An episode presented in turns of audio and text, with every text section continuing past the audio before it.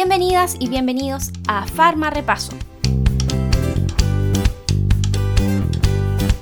En este episodio vamos a hablar de fármacos agonistas del sistema simpático que se comportan como fármacos agonistas directos.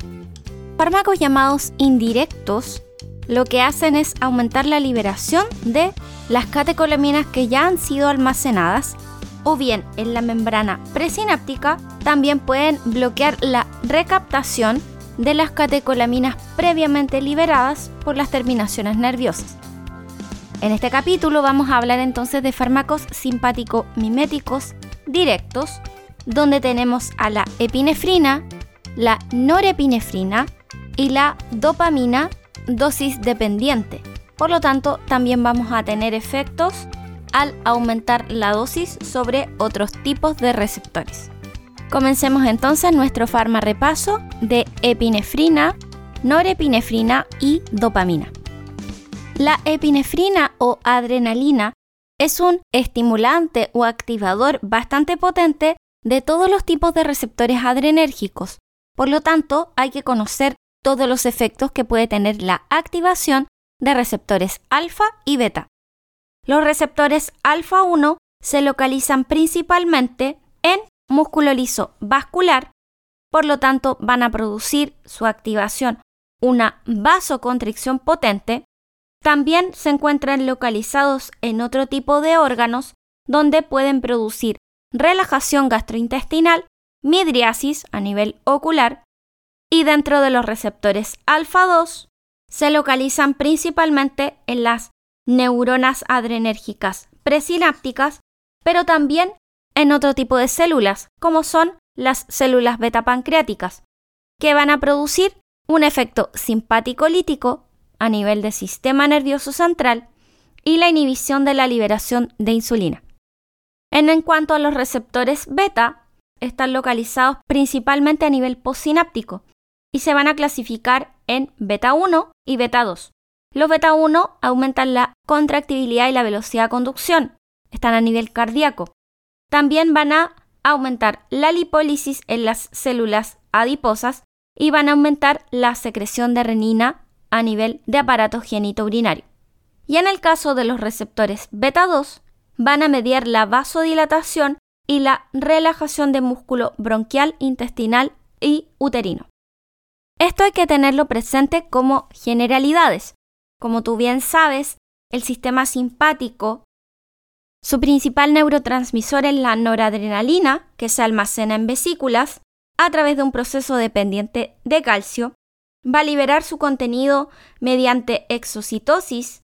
Con esa liberación se puede producir los diferentes efectos que te acabo de mencionar sobre los diferentes receptores y el fin de la acción va a estar determinado por un transporte activo desde el espacio celular hasta la terminación nerviosa.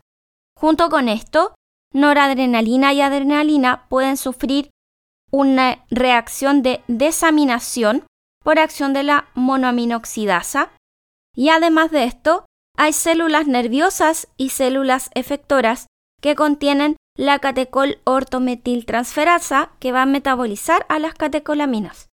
Por lo tanto, los efectos van a ser bastante complejos si es que buscamos uno solo.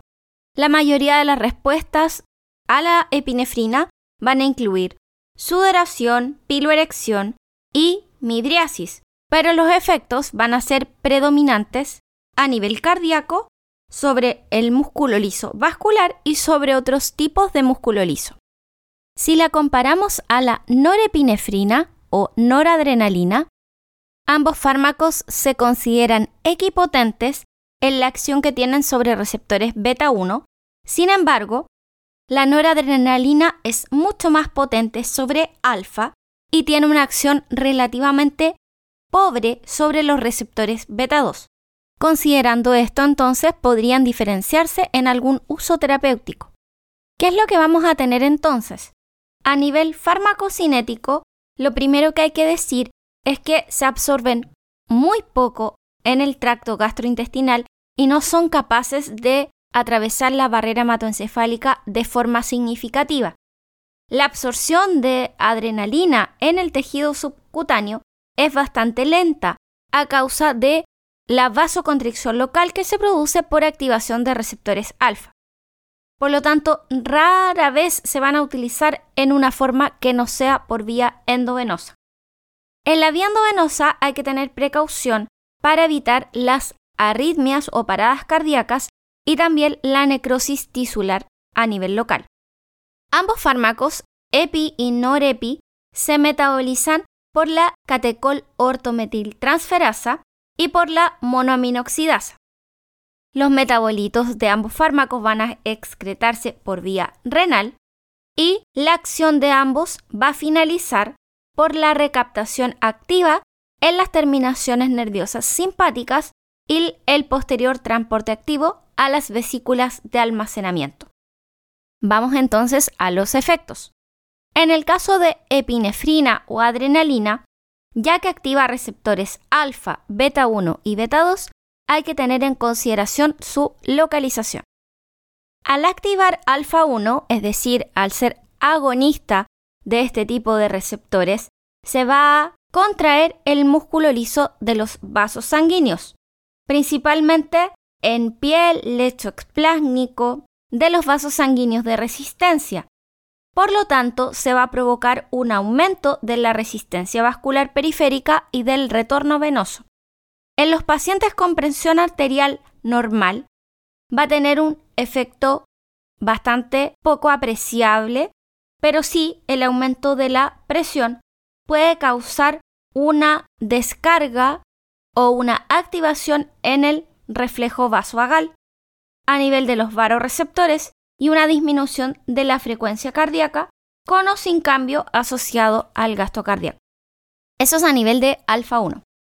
A nivel de alfa 2 pueden reducir la presión arterial por una acción presináptica, es decir, un efecto simpático-lítico en las neuronas del sistema nervioso central, inhibiendo el tono simpático. Esto, por supuesto, no ocurre con adrenalina o noradrenalina, ya que dijimos que no atravesaban el sistema nervioso de manera apreciable. Pero sí nos va a servir para explicar la acción de otros fármacos agonistas mucho más selectivos de alfa-2, como lo son clonidina y metildopa. A nivel de receptores beta 1, van a ambos aumentar la frecuencia cardíaca, es decir, tienen efecto cronótropo positivo, y también van a aumentar la fuerza de contracción del corazón, es decir, efecto inótropo positivo. Aumentan la velocidad de conducción a través del nodo auriculoventricular con una disminución del periodo refractario y pueden ser utilizados para salvar a algún paciente en un cuadro de shock cardíaco o cardiogénico. Como resultado de los efectos cronótropo e inótropo positivo, pueden aumentar la presión sistólica, causar una disminución de la resistencia vascular periférica total y además bajar la presión diastólica debido a la vasodilatación en el lecho vascular del el músculo esquelético. Esta es una diferencia frente a epi y norepinefrina, ya que el descenso de la presión arterial no se ve presente en la norepinefrina ya que tiene una potente acción sobre receptores alfa, lo que va a producir vasoconstricción. Además de lo anterior, estos fármacos pueden aumentar el flujo sanguíneo coronario como resultado del aumento del gasto cardíaco, lo que puede precipitar una angina en pacientes con insuficiencia coronaria y a nivel de receptores beta 2 van a producir relajación de músculo liso vascular especialmente epinefrina, lo que puede causar un aumento reflejo de la frecuencia cardíaca. Un efecto que no tiene noradrenalina es la relajación del músculo liso bronquial, producida por activación de receptores beta 2. En el caso de la noradrenalina, aumenta la resistencia vascular periférica total y la presión arterial, especialmente la sistólica, en mayor grado que la epinefrina. Esto porque tiene mayor actividad sobre receptores alfa, no tiene efecto sobre los receptores beta 2 a nivel de músculo esquelético y tiene un efecto estimulante directo sobre la frecuencia cardíaca superado por la bradicardia refleja vagal debido a los varoreceptores. En general, la norepinefrina no tiene mucho uso clínico, sí la epinefrina en conjunto con la atropina. A nivel de músculo liso, los efectos de la epinefrina son relajar el músculo liso gastrointestinal debido a la activación tanto de receptores alfa como beta. Tanto el tono como la frecuencia y amplitud de las contracciones espontáneas va a verse reducida, el estómago generalmente está relajado y los esfínter pilórico e iliocecal van a estar contraídos. Esto, por supuesto, depende del tono preexistente del músculo. Si el tono ya es elevado, la epinefrina va a causar relajación, pero si es bajo va a generar contracción. Las respuestas en el músculo uterino van a variar según la especie, la fase del ciclo sexual, el estado de gestación y la dosis administrada. Durante el último mes de embarazo, por ejemplo, y al momento del parto, la epinefrina va a inhibir el tono y las contracciones uterinas. También, a nivel urinario, va a relajar el detrusor de la vejiga como resultado de la activación de receptores beta y va a contraer el trígono y el esfínter debido a su actividad agonista alfa. Esto puede provocar retención de orina en la vejiga, a nivel prostático puede promover la retención urinaria y por supuesto va a tener una cierta contraindicación en pacientes con trastornos genitourinarios. A nivel del sistema nervioso central, si bien puede causar y aparece descrito cierta inquietud, dolor de cabeza y temblores, estos efectos pueden ser secundarios a los efectos en el sistema cardiovascular, en los músculos esqueléticos y resultado finalmente de manifestaciones somáticas de ansiedad, pero no se relacionan con que penetren la barrera hematoencefálica. Otra diferencia importante entre epi y norepinefrina es que epinefrina va a aumentar la glucosa y el lactato en sangre. La epinefrina puede inhibir la secreción de insulina a través de una interacción o activación sobre receptores alfa 2 mientras que la activación beta 2 va a potenciar la secreción de insulina. El efecto que predomina en la epinefrina es la inhibición. La secreción de glucagón se va a potenciar mediante la activación de receptores beta en los islotes pancreáticos. También disminuye la absorción de glucosa por tejidos, posiblemente debido a los efectos directos sobre el músculo esquelético. Todos los efectos que te acabo de mencionar por ejemplo, estimulación de receptores beta en los adipocitos, que va a aumentar la concentración de ácidos grasos libres, la estimulación de receptores beta en los islotes pancreáticos o la secreción de insulina, que están mediadas por receptores beta, especialmente pensando en beta 2, no van a ocurrir con noradrenalina. A nivel ocular, la midriasis va a tener lugar por el estímulo simpático fisiológico.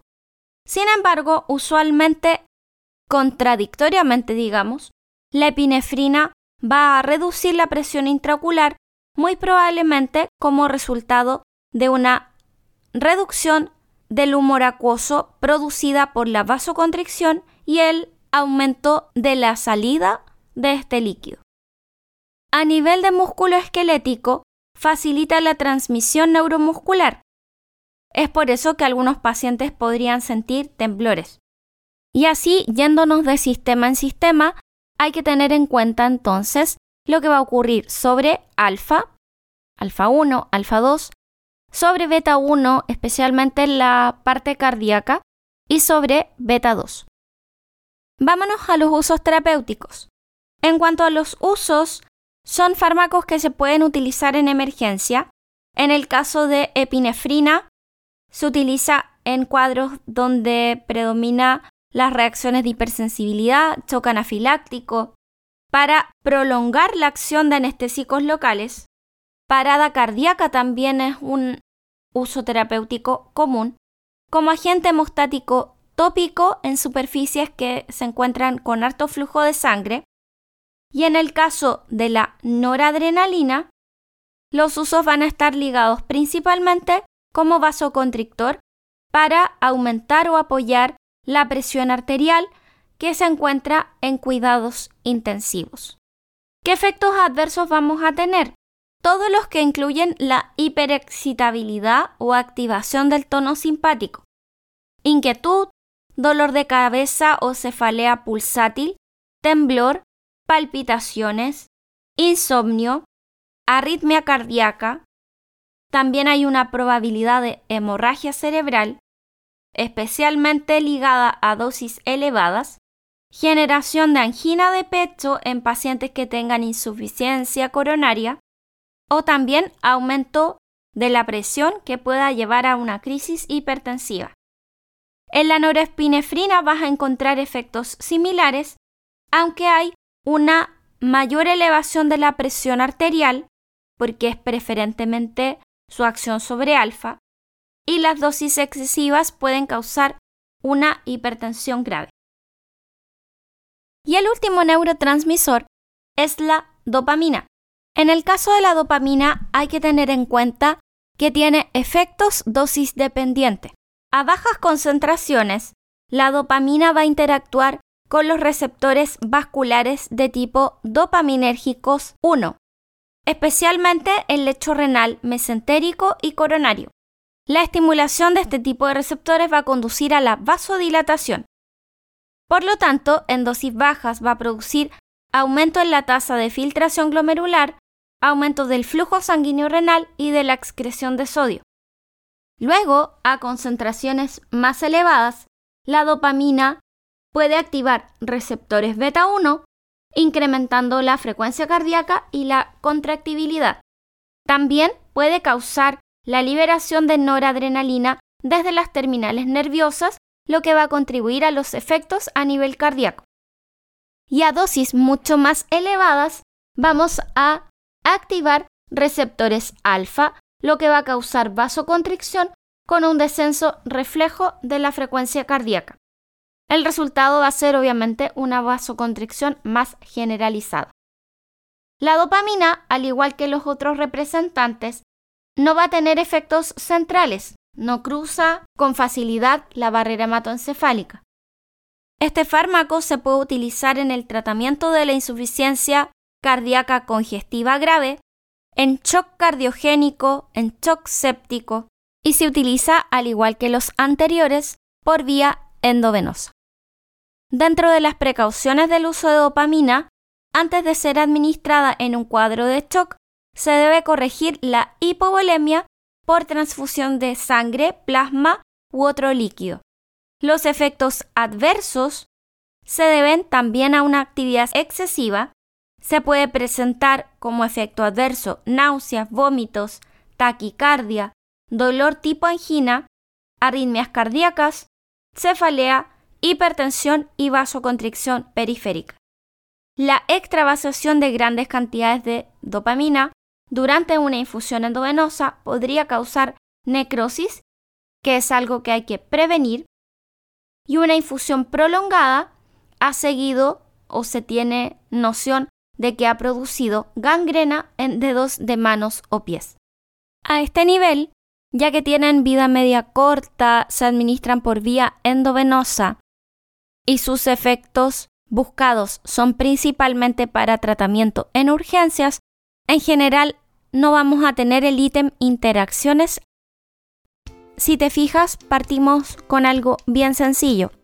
Saber las acciones sobre alfa, alfa 1, especialmente vasoconstricción, alfa 2, que nos va a servir para explicar la acción de ciertos fármacos que se ocupan para la hipertensión, como lo son clonidina y metildopa.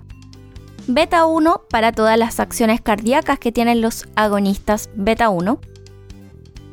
Y sobre beta 2, la broncodilatación, vamos a tener varios inhaladores por ahí. La relajación de músculo lisuterino, podríamos tener por ahí también fármacos que impidan las contracciones y eviten el parto prematuro. Dentro de los fármacos entonces que derivan de la acción de epinefrina, norepinefrina, como fármacos prototipos de los simpático-miméticos. ¿Quieres farma repasar con tu cuaderno? Explica por qué se considera a la noradrenalina un fármaco con acción vasoconstrictora dosis dependiente. Explica qué sucederá si en urgencia se administra a un paciente atropina en conjunto con adrenalina.